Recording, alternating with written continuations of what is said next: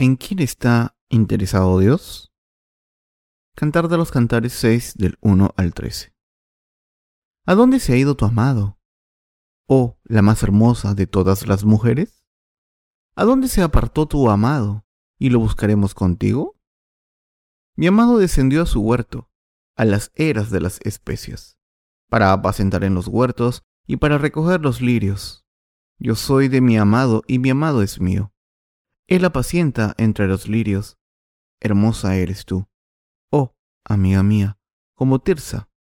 De desear como Jerusalén, imponente como ejércitos en orden. Aparta tus ojos de delante de mí, porque ellos me vencieron. Tu cabello es como manada de cabras que se recuestan en las laderas de Galaad, tus dientes como manadas de ovejas que suben del lavadero, todas con crías gemelas y estéril no hay entre ellos. Como cachos de granada son tus mejillas, detrás de tu velo. Sesenta son las reinas y ochenta las concubinas, y las doncellas sin número. Mas una es la paloma mía, la perfecta mía. Es la única de su madre, la escogida de la que la dio a luz. La vieron las doncellas y la llamaron bienaventurada, las reinas y las concubinas, y la alabaron. ¿Quién es esta que se muestra como el alba? Hermosa como la luna, esclarecida como el sol, imponente como ejércitos en orden. Al huerto de los nogales descendí, a ver los frutos del valle, y para ver si brotaban las vides, si florecían los granados. Antes que lo supiera, mi alma me puso entre los carros de Aminadab. Vuélvete, vuélvete, oh Sulamita, vuélvete, vuélvete y te miraremos. ¿Qué queréis en la Sulamita? Algo como la reunión de dos campamentos. Acabamos de leer Cantar de los Cantares 6. Aquí, el Señor nos está hablando a sus esposas. Cuando el Señor vio a sus esposas trabajando en la viña, le parecieron tan hermosas que las alabó. Hoy me gustaría compartir la palabra acerca de este tema importante. ¿En quién está interesado Dios? El pasaje de las escrituras de hoy del Cantar de los Cantares está dividido en tres pasajes principales. Primero, ¿en quién está interesado Dios? Podemos ver que Dios está interesado en los obreros de su viña. Pasemos a Cantar de los Cantares 6 del 1 al 3. ¿A dónde se ha ido tu amado? ¿O la más hermosa de todas las mujeres? ¿A dónde se apartó tu amado y lo buscaremos contigo? Mi amado descendió a su huerto, a las eras de las especias, para apacentar en los huertos y para recoger los lirios. Yo soy de mi amado, y mi amado es mío. Él apacienta entre los lirios. En este pasaje podemos ver que el Señor y sus obreros están unidos por fe. Los obreros de Dios están cuidando de su rebaño en su iglesia. Podemos ver que el Señor está interesado en los que están trabajando duro para apoyar el ministerio del Evangelio hoy en día. El Señor está interesado en los ministros que apoyan el ministerio del Evangelio por el bien de la obra del Señor. ¿Por qué Dios bendice y llama a los justos que creen en el Evangelio del agua y el Espíritu? El Señor está interesado en todos los que creen en el Evangelio del agua y el Espíritu, que están haciendo la obra del Señor. Hay ciertas cosas que el Señor quiere cumplir para toda la raza humana en este mundo, y entre ellas está salvar a las almas de los que creen en el Evangelio del agua y el Espíritu. Su objetivo es salvarlas de este mundo, sus pecados y su condena, para que vivan felices para siempre con Él. Al haber venido a este mundo con este objetivo, el Señor cumplió la salvación de la raza humana a través del Evangelio del agua y el Espíritu. Entonces, les encomendó a sus obreros el deber de predicar el Evangelio del agua y el Espíritu a todo el mundo. Por eso hay muchos siervos de Dios que apoyan el ministerio del Evangelio en su iglesia y el Señor se complace en ellos. Por eso el Señor está tan interesado en ellos. Dios dijo en el Cantar de los Cantares 6 del 2 al 3, Mi amado descendió a su huerto, a las eras de las especias, para apacentar en los huertos y para recoger los lirios. Yo soy de mi amado y mi amado es mío. Él apacienta entre los lirios. La mujer solamita era uno de los siervos de la iglesia de Dios, así que perteneció a nuestro Señor y el Señor le perteneció a ella. Ahora podemos ver que la mujer sulamita estaba haciendo lo que el Señor deseaba unida a Jesucristo. Los obreros de Dios son los que son capaces de hacer su obra. Lo que el Señor quiere conseguir a través de nosotros es salvar a muchas almas, y nosotros estamos haciendo esta obra ahora mismo. Podemos ver que el Señor está interesado en los que están trabajando duro para apoyar el ministerio del Evangelio. Me estoy centrando en esto porque nosotros somos algunos de estos obreros que apoyan el ministerio del Evangelio. Dios está interesado en todos sus siervos dedicados a su ministerio del Evangelio. Así que amo a todos los trabajadores que apoyan este ministerio del Evangelio. Estamos apoyando el ministerio ahora porque no podemos permitirnos no hacerlo. Como queremos predicar el Evangelio del agua y el Espíritu por todo el mundo, debemos hacerlo enseguida. Como el apóstol Pablo escogió trabajar por sí mismo, cuando predicaba el Evangelio, nosotros también hemos escogido este camino en nuestras vidas. Al igual que nosotros, el apóstol Pablo también se mantuvo durante el ministerio de la predicación del Evangelio del agua y el Espíritu. Se dice que los rabinos judíos tienen por lo menos algunas habilidades para mantenerse. Lo hacen porque a través de sus habilidades no solo cubren sus necesidades básicas, sino que también ofrecen sus servicios a otros voluntariamente. Cuando el apóstol Pablo seguía las reglas del judaísmo estrictamente, tenía una habilidad.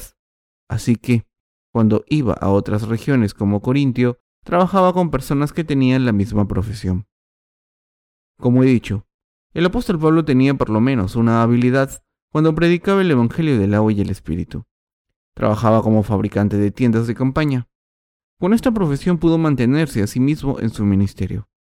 Ponía comida en su mesa y un techo sobre su cabeza con sus propios ingresos. La Iglesia de Dios está contribuyendo a que se predique el Evangelio del agua y el Espíritu, costeando su ministerio. ¿Por qué debemos seguir manteniendo el ministerio del Evangelio? Esto se debe a que no podemos contribuir a que se predique el Evangelio si no podemos costearlo. No podemos permitirnos apoyar al ministerio del Evangelio, la obra de Dios, si su voluntad no puede cumplirse. Si no satisfacemos las necesidades básicas de la vida por nuestra cuenta, esto podría perjudicar la predicación del Evangelio. Como siervos que hacen la obra de Dios, estamos ofreciendo a la iglesia dinero que hemos ganado y con este dinero estamos predicando nuestros libros de sermones y predicando el Evangelio. Si no hacemos esta obra, multitud de almas morirán de sed. Podemos servir al Evangelio apoyando la obra de Dios. Por eso es el objetivo de nuestros ministros ganar dinero. Utilizar este dinero para satisfacer sus necesidades básicas y ayudar a predicar el Evangelio. Piensen en esto. Si no estuviésemos manteniéndonos con nuestro trabajo duro, ¿podríamos predicar el Evangelio como estamos haciendo ahora? En realidad, si nuestros trabajadores no estuviesen trabajando voluntariamente en nuestro ministerio, tendría muchos obstáculos. No podríamos obedecer el mandamiento del Señor. Los santos de la Iglesia tienen que cuidar de sus propias familias, asegurarse de que sus hijos reciben educación y poner comida en la mesa para sus seres queridos. Ya tienen mucho trabajo que hacer en este mundo. ¿Cómo vamos a esperar que nos sirvan a los obreros de Dios? ¿Cuántas ofrendas pueden hacer los santos a la Iglesia de Dios? Sus ofrendas no serían suficientes para cubrir los costes operativos de la Iglesia. ¿Cómo puede la Iglesia de Dios cumplir su llamado para predicar el Evangelio por todo el mundo? ¿Deberíamos pedirles a nuestros santos que hagan esto por nosotros también? No, por supuesto que no. Por eso los obreros de Dios voluntariamente apoyan el ministerio del Evangelio con sus manos, y por eso Dios está interesado en los obreros de su iglesia. El Señor ama a los siervos que trabajan duro apoyando al ministerio del agua y el Espíritu. ¿Por qué iba a estar interesado el Señor en nosotros? Porque estamos haciendo su obra, como estamos predicando el Evangelio por todo el mundo, como Dios quiere que hagamos. Por eso, Dios se complace con nosotros y por eso nos ama tanto. Por esta razón, el Señor dijo, Yo soy de mi amado y mi amado es mío. Esto significa que todos los que están apoyando el ministerio del Evangelio del agua y el Espíritu se convierten en uno con nuestro Señor. Pertenecemos al Señor. De la misma manera en que el Señor nos ama, nosotros también amamos al Señor. Nos ha salvado por su amor y según su deseo. Ahora estamos trabajando duro para predicar el Evangelio del agua y el Espíritu por todo el mundo. Por tanto, somos un cuerpo con el Señor y vivimos por el mismo objetivo. Por eso el Señor está tan interesado en nosotros. Las palabras no pueden describir cómo de interesado está Dios en nosotros. Después de todo, ¿Cómo puede alguien expresar el corazón de Dios con palabras? Les quiero contar una historia acerca de una mujer joven. Hace mucho tiempo había una mujer joven que trabajaba en una empresa. Empezaba a trabajar a las 8 de la mañana y terminaba a las 6 de la tarde. Todos los días se iba a trabajar a las 6 en punto, y acabó casándose con el hijo del dueño de la empresa. ¿A qué hora creen que empezó a salir del trabajo desde entonces? Antes solía irse a casa a las 6 de la tarde, pero después de casarse con el hijo del dueño, empezó a trabajar hasta las 11 de la noche. ¿Por qué piensan que esto es así?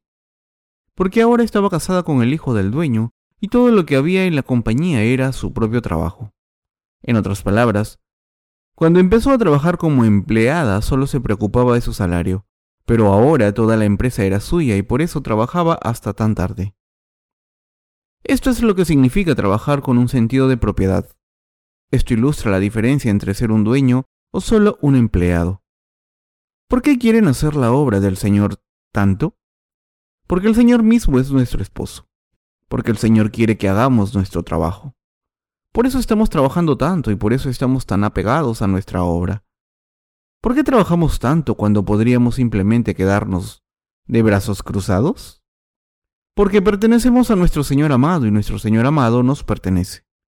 Esto se debe a que estamos casados. Por eso, lo que le pertenece al Señor, nuestro esposo, es nuestro y lo que es nuestro es del Señor. Este es el tipo de relación que tenemos con el Señor. Así que los que han recibido la remisión de los pecados al creer en el Señor están llenos de gozo y deleitados cuando la obra del Señor va bien. No hay manera de vivir si no es trabajando para cumplir la obra del Señor.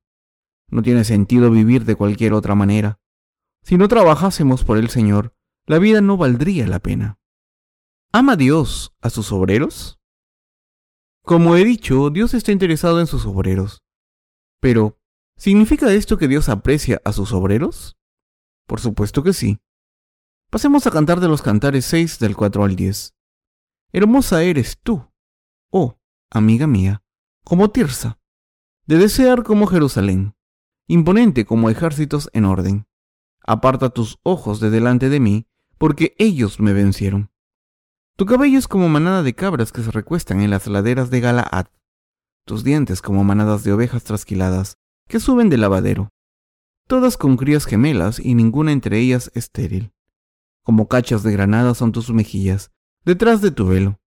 Sesenta son las reinas y ochenta las concubinas, y las doncellas sin número. Mas una es la paloma mía, la perfecta mía, es la única de su madre, la escogida, de la que la dio a luz. La vieron las doncellas y la llamaron bienaventurada, las reinas y las concubinas, y la alabaron. ¿Quién es esta que se muestra como el alba, hermosa como la luna, esclarecida como el sol? imponente como ejércitos en orden? De esta manera el Señor está diciendo cuánto Dios ama a sus obreros. El Señor ama a todos sus obreros. El tema principal de este pasaje es que los obreros del Señor son muy valiosos para Él. El que el Señor ame a sus obreros tanto solo puede significar una cosa, que nos ama más de lo que las palabras pueden expresar. Podemos ver aquí lo hermosos que somos a los ojos del Señor y cuánto nos ama. Mis queridos hermanos, mientras hacemos la obra del Señor, a veces va bien y a veces no va tan bien. A menudo estamos tan cansados en cuerpo y espíritu que acabamos haciendo las obras como rutina y sin pensarlas. De vez en cuando podemos preguntarnos si estamos en el buen camino y si el Señor nos ama y nos guía.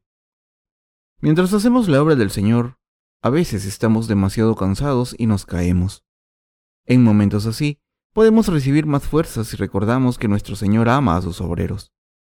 Mientras que los obreros de Dios y sus mujeres saben que su esposo les ama, pueden recibir más fuerzas espirituales y llevar a cabo la obra de Dios con todas nuestras energías. Por otro lado, si no nos damos cuenta del amor del Señor y empezamos a dudarlo, no podremos hacer la obra del Señor. Sin el amor de Dios, ¿cuántos de nosotros podemos decir que estamos haciendo su obra? Sin nuestra fuerza espiritual no podremos hacer la obra de Dios. Lo que todos debemos darnos cuenta es que nuestro Dios nos ama. Como Dios nos ama de todo corazón, escribió el Cantar de los Cantares y nos lo dio. Así es como podemos apreciar lo que hay en el corazón del Señor, y así podemos llevar a cabo su obra por fe. Cuando nuestro Señor ve a sus obreros, se queda maravillado por nuestra belleza. Como dijo en el Cantar de los Cantares 6.10, ¿quién es esta que se muestra como el alba, hermosa como la luna, esclarecida como el sol, imponente como ejércitos, en orden? Esto se refiere a los obreros de Dios amados. Mis queridos hermanos, a los ojos de Dios somos esta que se muestra como el alba, hermosa como la luna, esclarecida como el sol, imponente como ejército en orden. Los que estamos haciendo la obra de Dios son valientes, claros, justos, limpios y transparentes ante el Señor y el hombre. ¿Quién en este mundo puede vivir una vida tan valiente?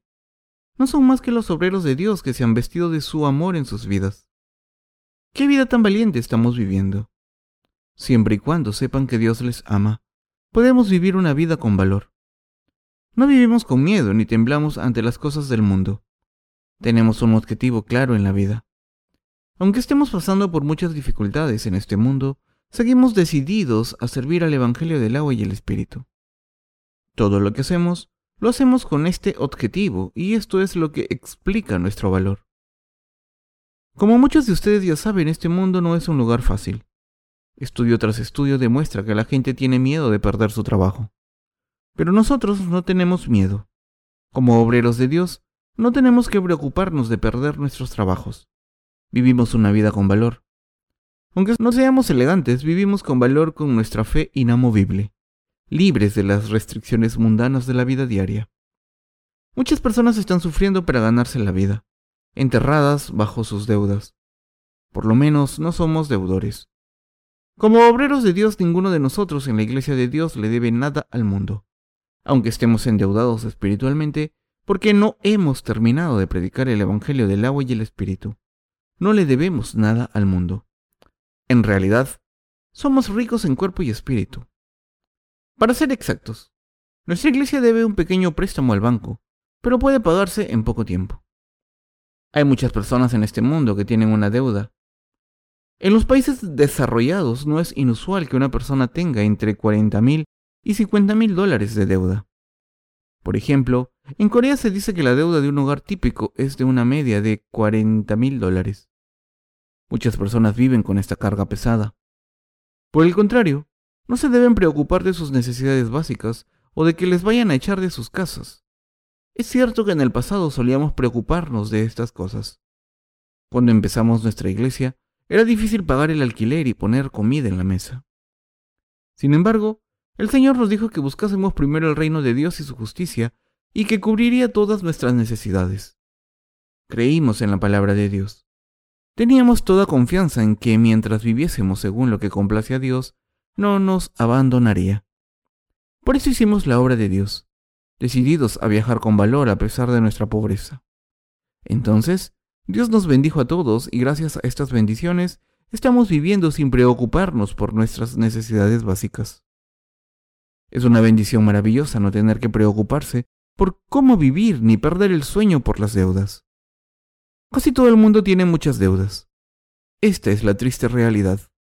Por el contrario, Estamos bendecidos como la mujer sulamita, como está escrito en el Cantar de los Cantares 6.10. ¿Quién es esta que se muestra como el alba? Hermosa como la luna, esclarecida como el sol, imponente como ejércitos en orden? Este pasaje está hablándonos a nosotros. ¿Quién es esta mujer que es imponente como ejércitos en orden? Y esto nos describe a nosotros.